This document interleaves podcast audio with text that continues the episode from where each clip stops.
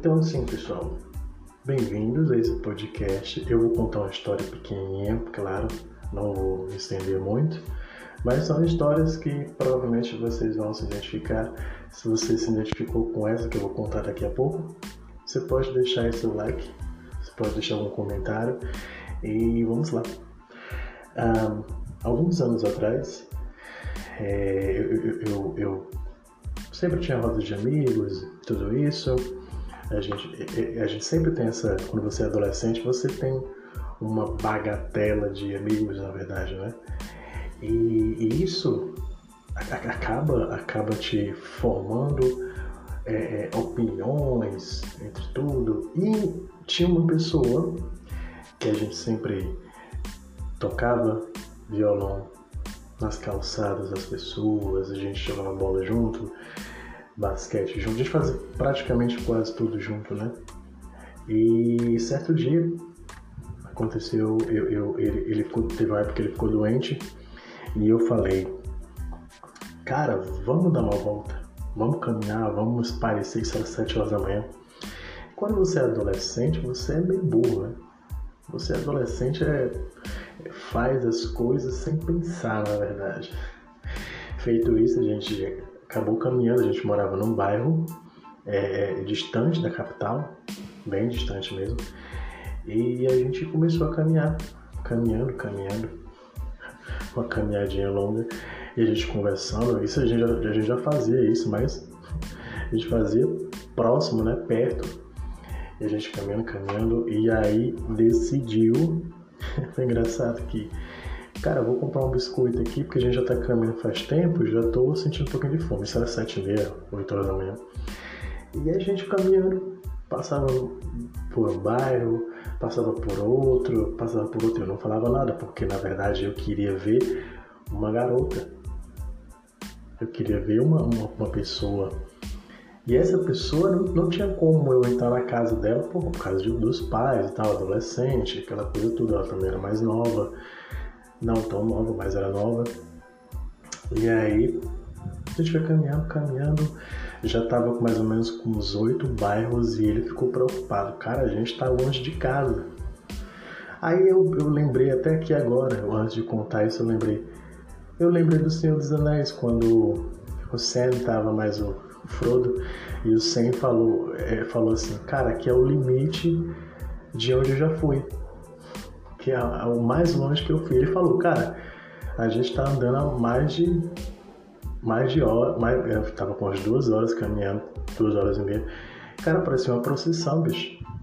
E aí ele, cara, tá muito longe, tu tá indo pra onde? Cara, eu vou confessar pra ti. Eu tô indo ver uma pessoa. Você vai comigo? Aí ele, amigo, né? Amigo sempre se fode com outros, né?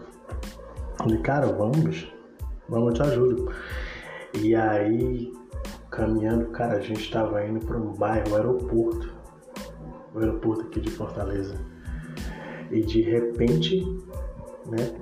E de repente ele, a gente chegou simplesmente e a gente acabou chegando no bairro, a gente chegou na rua da pessoa e já foi mandando mensagem para ela. Fui ligando para ela, mandando mensagem, mas na verdade, olha, tô chegando na tua rua. Tá? Aparece aí. Só que a gente estava na rua por trás, que era a janela do quarto dela, que era morava num triplex na verdade. E aí ela a gente chegou na casa, por trás da casa.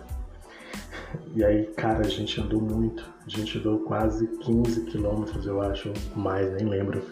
Não tem como contabilizar aqui porque era muito bairro, porque é região metropolitana, né? E a gente estava indo para a capital. É bem engraçado isso. E aí.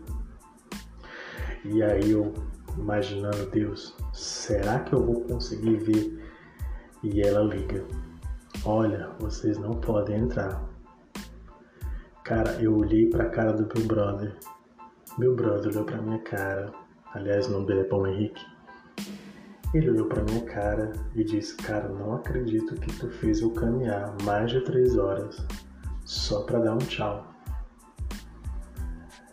Cara, ele ficou com uma cara de arrasado, pé da vida.